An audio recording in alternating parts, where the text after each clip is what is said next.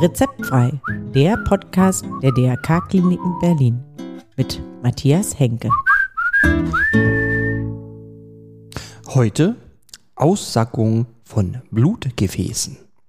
Und damit sage ich herzlich willkommen zu Rezeptfrei, Ihrem Lieblingspodcast rund um Krankenhaus und Gesundheit. Ja, und wir sind immer noch in der Reihe der Gefäßmedizin unterwegs. Und da geht es heute um die Aussackung von Blutgefäßen. Und was da für Blutgefäße aussacken, warum die aussacken und was ein Aneurysma ist. Wie kann man das vielleicht vorbeugen oder wie kann man es behandeln? Das klären wir heute. Und zwar habe ich dafür einen Gast, und zwar den Chefarzt der Klinik für Gefäßmedizin der DRK-Klinik Berlin-Köpenick. Unser Name Privatdozent Dr. Malte Weinrich. Also, los geht's. Ich freue mich, dass Sie sich für uns die Zeit genommen haben und sage herzlich willkommen zu Rezeptfrei, Herr Dr. Weinrich. Ja, herzlichen Dank auch von meiner Seite und einen guten Tag. Schön. Ähm, es geht ja heute um das Thema Aussackung der Schlagadern. Was kann ich mir denn da vorstellen? Was, was sagt denn da aus? Was passiert da?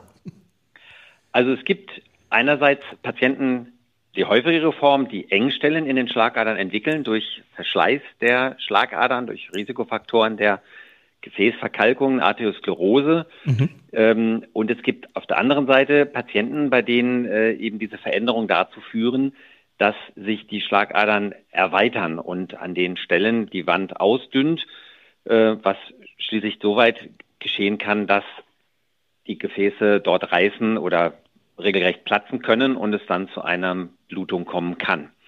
Mhm. Da gibt es im Bereich des Körpers verschiedene Stellen, wo das typischerweise auftritt. Und eine der häufigsten Stellen ist dabei die äh, Brust- und vor allen Dingen Bauchschlagader. Okay, und ähm, kann, merke ich das im Vorfeld? Also kann ich merken, so bei, bei, bei Verengungen merkt man das ja vielleicht Bluthochdruck oder solche Sachen.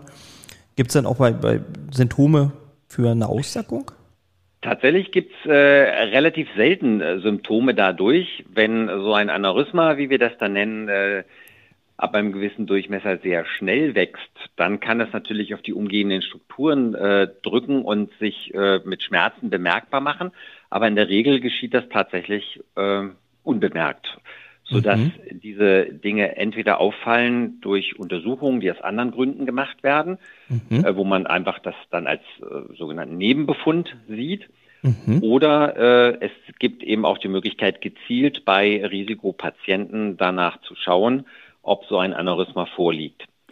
Und in ganz wenigen Fällen kann es zu Komplikationen seitens des Aneurysmas kommen, dass äh, Blutgerinnsel, die dort in diesem erweiterten Schlagader entstehen, verschleppt werden können und dann durch die Verschleppung dieses Blutgerinnsels eine Durchblutungsstörung auffällt und in der Abklärung der Durchblutungsstörung so ein Aneurysma ebenfalls auffallen kann. Mhm. Aber die Mehrzahl der Patienten sind tatsächlich Zufallsbefunde beziehungsweise Befunde, die in Vorsorgeuntersuchungen auffallen. Okay. Angenommen, das fällt jetzt auf und ich komme, wann komme ich denn zu Ihnen in die Klinik? Das sind zwei Möglichkeiten. Entweder werden die Patienten halt geschickt, also die Menschen, sage ich mal zunächst, zum zu so einer sogenannten Vorsorgeuntersuchung, einem Screening, ob ein äh, Aneurysma, eine Aussackung der Bauchschlagader in dem Fall, guckt man typischerweise vorliegt. Mhm. Ähm, dann übernehmen wir sozusagen die erste Untersuchung. Mhm. Oder die Patienten werden dann schon zu uns geschickt, nachdem so etwas als Zufallsbefund aufgefallen ist äh, von Seiten des Hausarztes oder eben natürlich auch durch vorbehandelnde Gefäßmediziner, Angiologen, Radiologen oder auch in einigen Fällen Gefäßchirurgen, die die Patienten dann gezielt mit dieser Aussackung schicken. Mhm.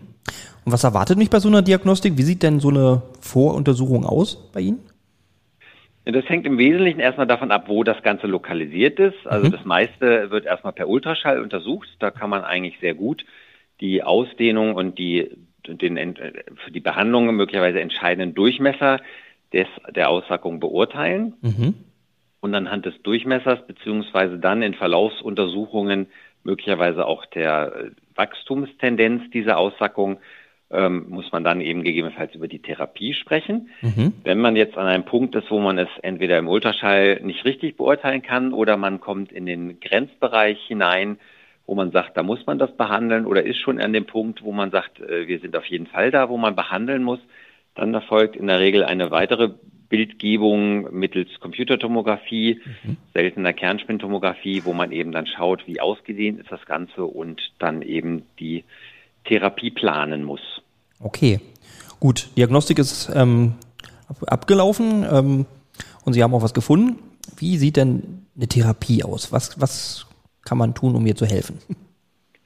Also einerseits müssen wir natürlich abwägen, wie sind die, der mögliche Nutzen des Eingriffes. Natürlich hat jeder Eingriff seine Risiken und wir behandeln ja einen bis dahin beschwerdefreien Patienten ähm, jetzt, so dass man natürlich die Risiken abwägen muss. Wir müssen mhm. das Risiko der, des spontanen Platzens oder der Komplikation dieser Aussackung abwägen mit den Risiken des Eingriffes. Also das heißt, wir brauchen einerseits eine Einschätzung des Patienten, wie ist er so vom Allgemeinzustand, wie sieht es mit Begleiterkrankungen aus, sind Patienten, die eben auch häufig ähm, am Herz vorerkrankt sind, sei es eine Herzschwäche oder Herzklappenfehler, ist der Patient überhaupt, sage ich mal so, tauglich für eine invasive Behandlung, wie wir sagen, also ob das dann per Stent-Technik oder per offene Operation stattfindet, erstmal mhm. hinten angestellt, ist der Patient überhaupt äh, sozusagen sinnvoll versorgbar oder ist er vielleicht in einem so fortgeschrittenen Lebensalter mit Begleiterkrankungen, dass vielleicht die Risiken eines Eingriffes höher sind als die Risiken des Spontanverlaufes. Mhm. Das ist das Erste, was wir sozusagen abklären müssen. Und zum Zweiten muss man dann natürlich besprechen, wie ist das Ganze zu versorgen. Also wenn wir jetzt an dem, was wir am häufigsten sehen, den Aussackungen an der Bauchschlagader bleiben, mhm. da ist natürlich dann auch die Frage, wie gut lässt sich das Ganze zum Beispiel in Kathetertechnik versorgen. Mhm. Da gibt es eben auch gewisse Grenzen, wo es technisch nicht geht, wobei in den vergangenen Jahren ähm, sich diese ganzen Stents äh, sehr viel weiterentwickelt wurden, mhm. sodass äh, auch eben komplexere Aneurysmata, also Aussackungen damit versorgbar geworden sind. Mhm. Ähm, teilweise werden dann die Stents auch für den Patienten explizit hergestellt, also handgefertigt sozusagen für mhm. den Patienten im Extremfall. Ja. Das muss man dann natürlich mit dem Patienten besprechen und man muss mit dem Patienten besprechen und auch aus unserer Sicht natürlich abwägen, will man das Ganze offen operieren oder in Stent-Technik behandeln. Mhm. Denn die beide Verfahren haben halt ihre Vor- und ihre Nachteile und so ist zum Beispiel der Nachteil der Stent-Technik, dass man eben sehr viel engmaschiger nachkontrollieren muss und manchmal auch nachkorrigieren muss. Das müssen die Patienten natürlich auch wissen, mhm. während die offene Operation erstmal der größere Eingriff ist, von dem sich der Patient langsamer erholt. Mhm. Andererseits ist er damit aber sehr viel lang, nachhaltiger, langfristiger versorgt. Ah ja. Okay, und wenn man bei der Stent-Technik ähm, nochmal nachkorrigieren muss, das heißt, ich komme nochmal mit, mit dem Katheter oder mit was, was, was machen Sie das denn? Das meiste ist dann tatsächlich auch in äh, Kathetertechnik durchführbar. Also mhm. es wird im Wesentlichen nachkontrolliert, äh, ist irgendwo eine Undichtigkeit. Dieser Stent wird ja von innen in das Gefäß hineingelegt. Also es ist ein Metallgitter mit einer wasserdichten Membran, mit einer wasserdichten Schicht drauf. Mhm. Und äh, damit wird quasi von innen her diese Aussackung ausgeschaltet und da muss man natürlich kontrollieren, dass das auch dicht bleibt. Mhm. Ähm, manchmal die Erkrankung, der Patient wird älter, die Erkrankung, also die angeschlagene Schlagaderwand, die äh, schreitet natürlich voran, die mhm. Erkrankung, so dass es natürlich auch in den Überlappungsbereichen zu Undichtigkeiten kommen kann, beziehungsweise manchmal äh, kommt es auch über rückblutende ehemalige Seitenäste, äh, die sich wieder öffnen können, zu einem Blutfluss in dem ausgeschalteten, in der ausgeschalteten Aussackung. Und je nachdem, wie sich das dort verhält. Manchmal wächst die Aussackung dann trotzdem wieder neu. Dann muss man eben dort äh, aktiv werden und muss diese Undichtigkeit ausschalten. Mhm. Okay. Vorzugsweise dann auch in Stent-Technik oder mhm. in, in Kathetertechnik, sage ich mal so. Mhm. Ähm, ja. Ja, okay, und das andere ist ja dann, okay, und man entscheidet dann halt je nach, nach Patient sozusagen individuell, welche Methode die günstigere ist. Es ist genau, es ist immer eine, eine individuelle Entscheidung bei jedem Patienten. Mhm. Tatsächlich war es in der Frühphase so, dass der Stent eher als die Therapieform der zweiten Wahl angesehen wurde, weil man sich einfach noch unsicher war, ob das Ganze so langfristig tatsächlich funktioniert oder ob nicht nach fünf oder zehn Jahren da äh, wahnsinnige Probleme auftauchen. Heute wissen wir, dass das eigentlich gar nicht das große Problem ist, sofern man sich eben an die Vorgaben der Firmen hält. Also der Stand kann natürlich auch nur so gut sein, wie der Zweck, für den er vorgesehen ist. Jede, jede Firma, die so ein Modell auf dem Markt hat, hat eben klare Kriterien, welche Patienten bzw. welche Schlagader Anatomie, also Form der Schlagader bei dem jeweiligen Patienten äh, für die Versorgung geeignet sind. Und wenn man sich in diesem Rahmen äh, aufhält, dann hat man eigentlich sehr, sehr gute Ergebnisse damit. Mhm. Ähm, und heutzutage ist es dann so, oder sag ich mal so in den letzten zehn Jahren kam dann schon der Wechsel, dass äh, die Stent-Technik das bevorzugte Verfahren ist. Ah, okay. Wie lange muss ich denn im Krankenhaus bleiben? Also wie lange ist denn so ein Aufenthalt? Das ist einer der Punkte, äh, der ganz klar für den Stent spricht. Also mhm. die Patienten sind tatsächlich nur wenige Tage im Krankenhaus, mhm. da dieser Stent eben nicht durch Eröffnung des Bauch- oder Brustraumes eingebracht wird, sondern über die Leistengefäße eingebracht wird. Mhm. Und äh, dadurch ist es ein, ein sehr schonender Eingriff. Von dem Stent selber merkt der Patient eigentlich gar nichts. Mhm. Ähm, lediglich über die Zugangswege in den Leistengefäßen äh, hat der Patient örtlich ein bisschen Beschwerden. Ähm, aber die meisten Patienten können eigentlich innerhalb von wenigen Tagen danach schon wieder aus der stationären Behandlung entlassen werden. Mhm. Anders sieht das bei einer offenen Behandlung aus. Dort ähm, muss man schon damit rechnen, dass man eher ja, eine Woche, zehn Tage bei einem ganz glatten Verlauf im Krankenhaus ist, in seltenen mhm. Fällen mal darunter zeitlich. Aber man braucht dann wirklich auch äh, ein Vierteljahr, um sich von dem Eingriff äh, ausreichend zu erholen, da eben diese große offene Operation eben doch eine ganze Weile braucht, um sich davon zu erholen. Mhm okay, wenn ich das Krankenhaus verlassen habe, muss ich irgendwas beachten oder kann ich dann wieder so leben wie zuvor? Also kann ich weiter Sport machen oder keine Ahnung. Also was muss ich irgendwas beachten? Also nach der nach, nach dem Einbringen eines Stentes äh, kann man äh, nahezu alles wieder machen. Also mhm. es gibt so Leute, die ein bisschen zurückhaltend sind, was so Golfspielen, so ruckartige Bewegungen angeht, weil da so ein bisschen die Sorge ist, dass äh, eventuell doch mal das Stentmaterial verrutschen kann. Der ist ja auch so ein bisschen aus mehreren Teilen in der Regel aufgebaut, die ineinander äh, verschachtelt sind. Mhm. Ähm, das ist also sozusagen das eine und eigentlich die einzige wesentliche Einschränkung.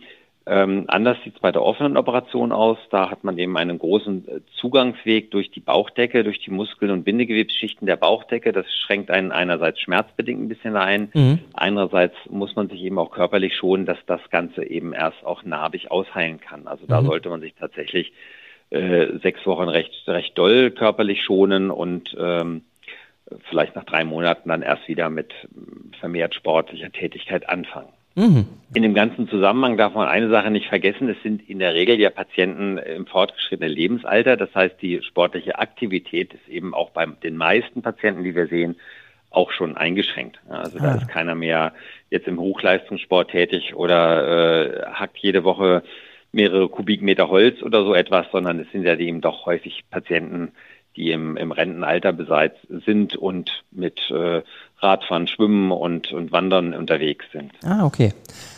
Ah, gleich gute Frage. Aneurysma ist dann also eher eine Erkrankung, die im, im Alter auftritt?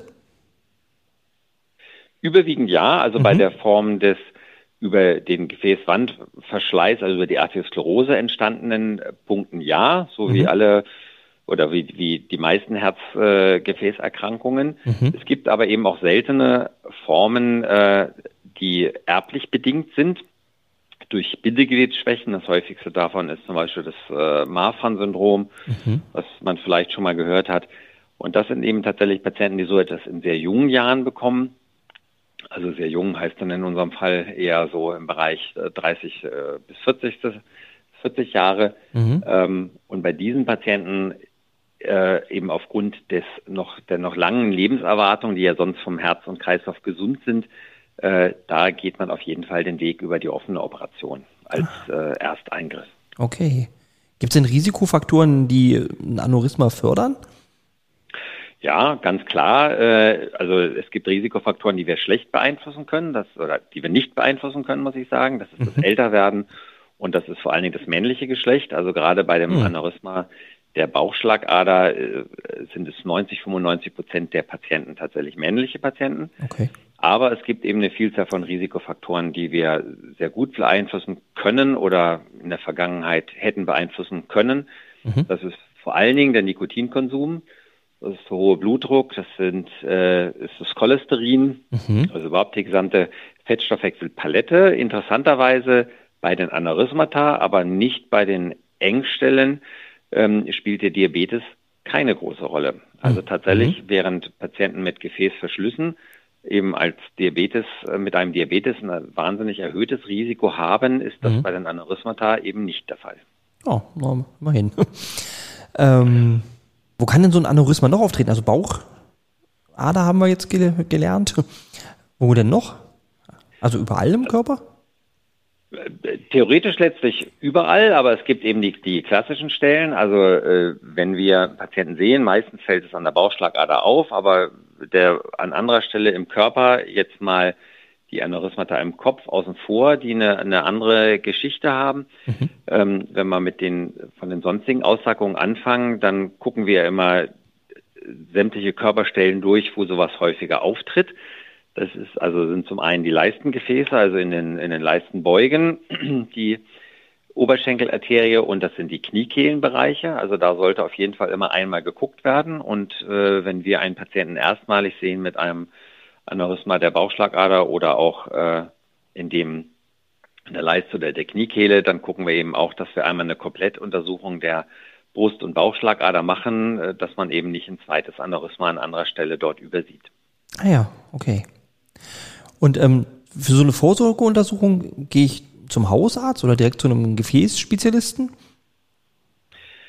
Das ist ganz unterschiedlich. Also es bieten manche Hausärzte an. Also die Vorsorgeuntersuchung äh, geschieht mit einem einfachen Ultraschall des Bauches, was ja doch auch einige ähm, Hausärzte machen. Mhm. Ansonsten würden die die Patienten äh, oder die Menschen, sage ich mal, Patienten sind sie ja noch gar nicht, mhm. dann zu einem Gefäßspezialisten überweisen können, der die Untersuchung macht. Also üblicherweise dann niedergelassene Angiologen Vereinzelt gibt es auch Gefäßchirurgen, die niedergelassen sind oder auch Radiologen, die diese Untersuchungen dann anbieten. Ah, okay. Und dann, dann gehe ich also zu dem Arzt und wenn es dann wirklich zu einer Operation kommt, dann wird man halt überweisen zum, zu Ihnen zum Beispiel in die DRK-Klinik Berlin-Köpenick. Genau. Ja, also wir haben dazu unsere Indikationssprechstunde unserer Gefäßambulanz. Dort äh, würden wir dann einerseits die schon Vorbefunde einmal sichten, gegebenenfalls ergänzende Untersuchungen wie zum Beispiel die Computertomographie dann veranlassen. Mhm. Ähm, mit dem Patienten natürlich besprechen, was er hat, was das für ihn bedeutet, auch darüber sprechen, wann und warum man es behandeln sollte. Mhm.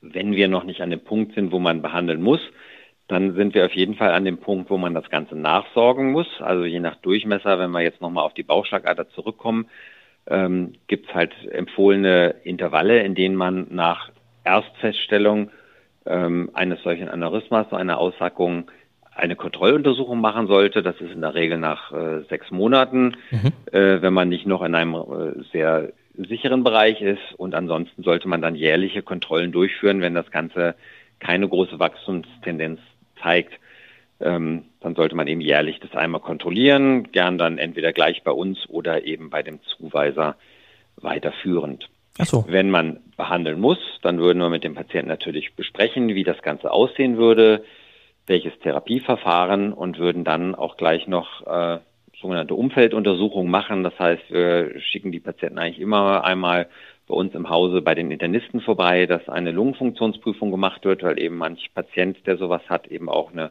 eingeschränkte Lungenfunktion hat. Das ist mhm. für die Narkoseführung dann sehr wichtig. Mhm. Und äh, wir lassen auch immer ähm, den Patienten einmal, wenn er nicht in regelmäßiger kardiologischer Behandlung ist, einmal kardiologisch untersuchen. Nicht, dass wir irgendwelche schweren Herzklappenfehler oder auch eine Herzkranzgefäßerkrankung, eine koronare Herzerkrankung ähm, begleitend vorliegt, die vielleicht erst äh, behandelt werden müsste. Ah, okay. Ja. Jetzt hatten Sie ja noch gesagt, so ein Aneurysma kann auch reißen. Ja. Das ist, das ist sicherlich nicht gut, oder? Nein, also das ist dann tatsächlich eine schlagartige, lebensgefährliche Erkrankung. Mhm. Viele dieser Patienten schaffen es gar nicht mehr in die Klinik zu kommen, weil sie äh, schlichtweg innerlich verbluten. Mhm. Ähm, manche Patienten haben das Glück, dass sie dann in, äh, wie wir sagen, gedeckt reißen. Das heißt, dass also das Gewebe, was die Bauchhinterwandseite auskleidet, das noch ausreichend stabilisiert, dass der Blutverlust sich in Grenzen hält mhm. ähm, für ein paar Stunden. Und äh, wenn die Patienten dann Glück haben, dann äh, erreichen sie in der Zeit rechtzeitig genug ein Krankenhaus, was das versorgen kann. Mhm. Ähm, und dann steht eben die Versorgung, die man so sonst planbar machen würde, als Notfallversorgung an, entweder als offene Operation, die technisch dann praktisch immer geht, aber mit einem noch mit noch höheren Risiken in der Notfallsituation verbunden ist, ähm, als sag ich mal so der Eingriff sowieso schon birgt. Mhm. Oder ähm, auch in Stent-Technik ist das Ganze natürlich bei geeigneter Form des Aneurysmas versorgbar. Wir haben dazu viel Material, äh, viele Stents sozusagen im Schrank stehen, äh, von denen eigentlich immer eine passende Kombination ähm, dann verwendet werden kann. Mhm. Okay, also für den Notfall vorbereitet. Für den Notfall vorbereitet. Aber es sind mhm. in etwa 80 Prozent der Patienten, die so etwas bekommen, die die Klinik gar nicht rechtzeitig erreichen. Oh, okay. Und die Sterblichkeit von den Patienten, die dann in der Klinik versorgt werden, die erreicht durchaus Zahlen bis zu 50 Prozent. Das heißt also, wenn so eine Schlagader reißt, reden wir über eine Überlebenswahrscheinlichkeit, die so im Bereich von 10 Prozent liegt. Okay, das ist nicht so dolle. Ähm, woran merke ich denn, dass ein, was gerissen ist? Also, was sind da Symptome? Also, die Patienten berichten von einem schlagartigen Schmerzereignis. Mhm. In der Regel im, äh, im Rückenbereich oder im Lendenbereich angegeben. Mhm. Ähm, und hinterher tatsächlich äh, eben durch den Blutdruckabfall und durch die, die, die aufkommende Kreislaufschwäche tatsächlich wirklich äh, Todesangst. Ne? Das sind also häufig dann Patienten, die blass werden, die kaltschweißig werden, aber richtungsweisend ist eben dieses schlagartige Schmerzereignis. Okay. Ja gut, dann habe ich ja erstmal einen guten Einblick bekommen. Haben wir noch irgendwas Wichtiges vergessen zu dieser Erkrankung? Ja, wir haben jetzt natürlich viel über das Häufigste gesprochen. Mhm. Ähm, besonderer Punkt ist eigentlich nochmal, äh, sind nochmal die Aneurysmata, die Aussackung im Bereich der Kniekehlenarterie zu mhm. erwähnen, weil oh, die ja. machen tatsächlich äh, häufig andere Schwierigkeiten. Wir sehen das zwar auch mal, dass die platzen.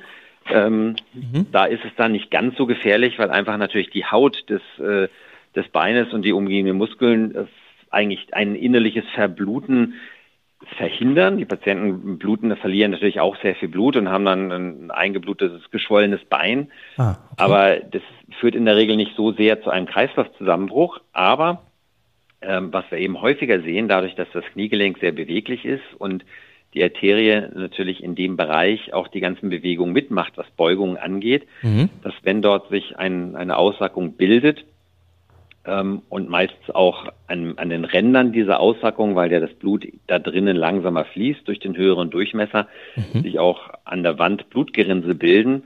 Und da kommt es tatsächlich zu so einem Ausmelken oder kann es kommen zu einem Ausmelken dieses Aneurysmas kommen und dass dann immer kleine Blutgerinnsel in die Unterschenkelgefäße ähm, weggespült werden und äh, irgendwann so nach und nach die gesamten Unterschenkelgefäße verschlossen sind oh. und dann äh, die Durchblutung des Beines irgendwann tatsächlich nicht mehr vorhanden ist.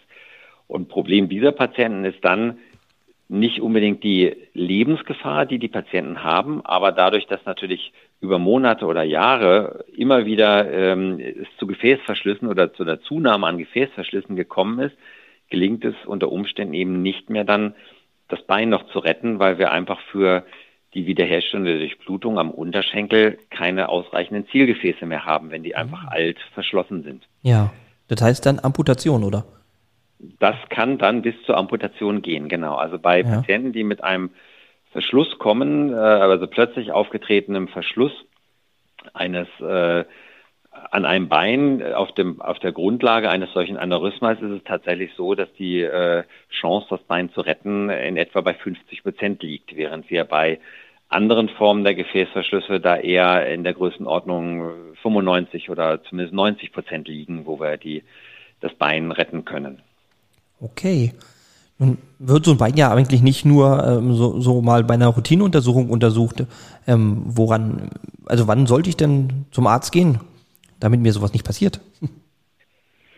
Ja, tatsächlich äh, in der Kniekehle, also manche Patienten kommen, äh, da wundert man sich, äh, mit einer riesengroßen, äh, durch den Pulsschlag eben äh, sich bewegenden Beule in der Kniekehle, ohne sich da Gedanken drüber zu machen. Also es ist Aha. schon interessant, wie, wie wenig Beachtung manche Menschen ihrem eigenen Körper schenken. Ja. Ähm, andersherum, wenn natürlich es anfängt, dass man durch Blutungsstörungen entwickelt, dass man äh, beim Laufen dann stehen bleiben muss, weil die Unterschenkelmuskulatur wehtut, so wie es Patienten bei Gefäßverengungen dann ja auch haben. Nichts anderes haben wir ja dann in dem Falle, wenn die Blutgefäße so nach und nach sich durch das Verschleppen der Blutgerinnsel verschließen. Mhm. Ähm, dann müssen die Patienten eben stehen bleiben, weil die Muskulatur nicht mehr genügend Blut bekommt. Und das ist diese sogenannte Schaufensterkrankheit, wo man dann einfach ah. regelmäßig stehen bleibt und ja.